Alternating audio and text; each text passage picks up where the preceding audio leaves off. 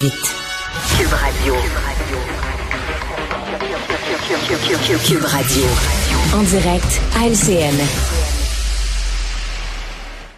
17h27 mardi, on retrouve Mario et Emmanuel euh, aujourd'hui. Alors, euh, on se, se, demande depuis un petit moment, Emmanuel, ce que l'anomalie euh, Roxham va devenir, là, cette autoroute de migrants irréguliers. Là, la, ministre Fréchette veut qu'elle disparaisse. mais si on se fie aux signaux du fédéral, c'est pas demain la veille qu'on va fermer le robinet. Oui, mais peut-être pas pour les raisons qu'on pense, Sophie. Mm. Euh, moi, ce qu'on m'explique en coulisses ici à Ottawa, c'est que objectivement, là, entre le Canada et les États-Unis, on s'entend là, sur l'essentiel d'une entente pour revoir euh, l'entente sur les tiers pays sûrs. Il reste quelques fils attachés de la réglementation, mais objectivement, pour changer ce régime-là, ça va prendre un projet de loi à Ottawa. Là. Puis un projet de loi, il faut l'écrire, puis après ça, il faut l'adopter. Puis ça, ça peut prendre plusieurs mm. mois. Donc, c'est à ce chapitre-là que c'est peut-être pas demain la veille que le chemin Roxham va être fermé. Est-ce que ce projet de loi-là pourrait être déposé avant le mois de mars? C'est, pas clair, mais c'est pas mm. exclu. Mais il y a une chose de certain, c'est que c'est pas quand M. Biden va venir qu'on veut mm. régler ça. Pourquoi?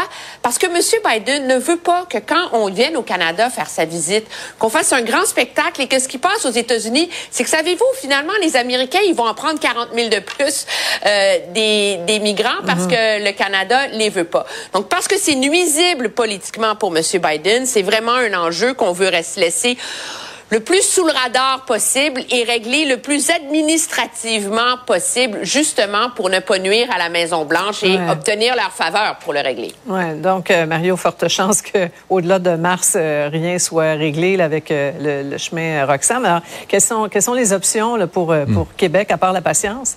Ouais, c'est la patience, mais euh, en fait, dans euh, bon, si on a une perspective de règlement, on est toujours un peu plus patient quand on pense qu'au bout il va y avoir un résultat. Il y a ça, mais je pense que chaque mois compte. Et ce que la ministre Fréchette va demander dans ce cas-là, s'il faut être patient quelques mois supplémentaires, c'est le remboursement de certaines dépenses. On se l'est dit. C'est assez. Euh, je sais pas jusqu'à quel point les gens connaissent les règles. sais, on a, on a un système, les gens qui disent ah, les Québécois sont racistes, on a tout un système d'accueil.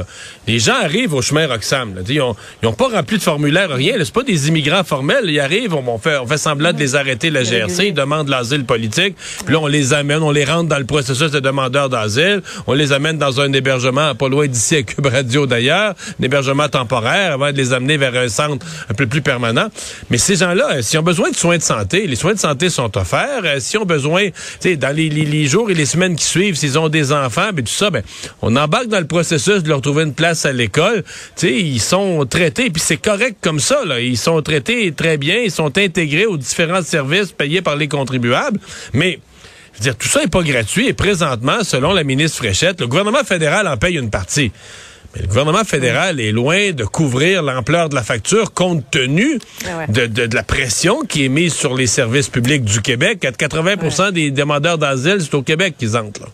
C'est ça, c'est ça. Et les organismes montréalais qui s'en occupent veulent plus de moyens parce que ça déborde de partout. Cela dit, on, comprend aussi en marge de cette retraite hivernale que les, les experts s'entendent sur le plan économique. Ça va être une année de forte turbulence. Euh, reste à voir, Emmanuel, quand la, la récession va frapper, avec quelle force et combien de temps aussi? Oui, et ça, ça vient sérieusement compliquer la tâche du gouvernement parce que si on se peine à saisir l'ampleur de la récession, c'est difficile d'évaluer l'impact sur les revenus du gouvernement et sa marge de manœuvre. Si on peine à évaluer quand est-ce que l'inflation va vraiment se mettre à descendre et à quel moment et pour combien de temps, difficile d'avoir une lecture sur les taux d'intérêt aussi et le coût de la dette. Et pendant ce mhm. temps-là, le gouvernement fédéral a d'immenses dépenses devant lui.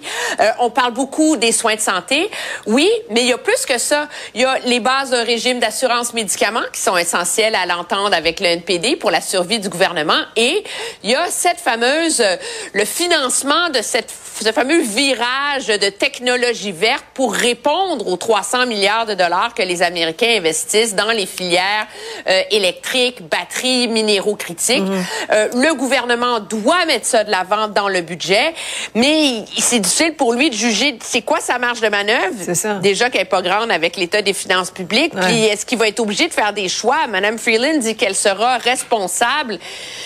Mais c'est compliqué. Ouais. Mario, est-ce que ce sont des données qui vont peser dans la balance aussi pour les négociations sur les, transferts en santé avec les provinces? Ben oui, ça fait partie de la réalité budgétaire du gouvernement euh, fédéral et des devoirs, dans ce cas-là, des devoirs du gouvernement fédéral. Sauf qu'on ne sera pas de cachette. Là. M. Trudeau est pas d'une nature euh, financièrement prudente, euh, aurait besoin, aurait eu besoin depuis le début de ministre des Finances qui compense pour ça, qui serait toi, qui soit très, très, très euh, à la scène. Là. ça n'a pas été tellement le cas.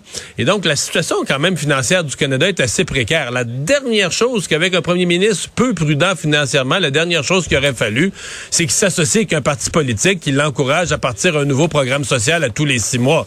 Sinon, on va te couper l'entente, on va t'enlever notre appui.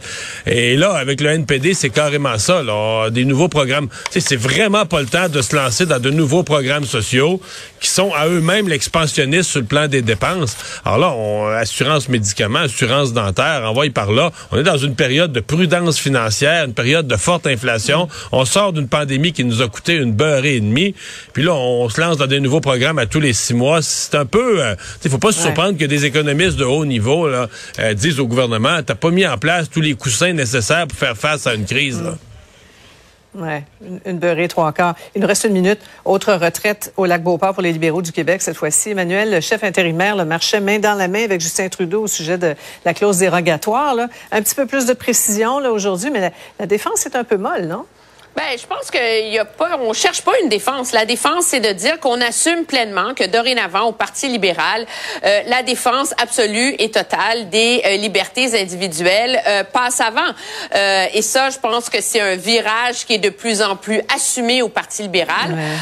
on a une nostalgie là, de Robert Bourassa, mais la réalité, c'est que ça fait 25 ans que le Parti libéral n'a pas eu un, un, chef qui était vraiment nationaliste. Là. Ouais. Mario, les libéraux essaient de comprendre pourquoi ils ont subi une telle dégelée aux élections il faut simplifier le message, selon Marc Tanguay. Là.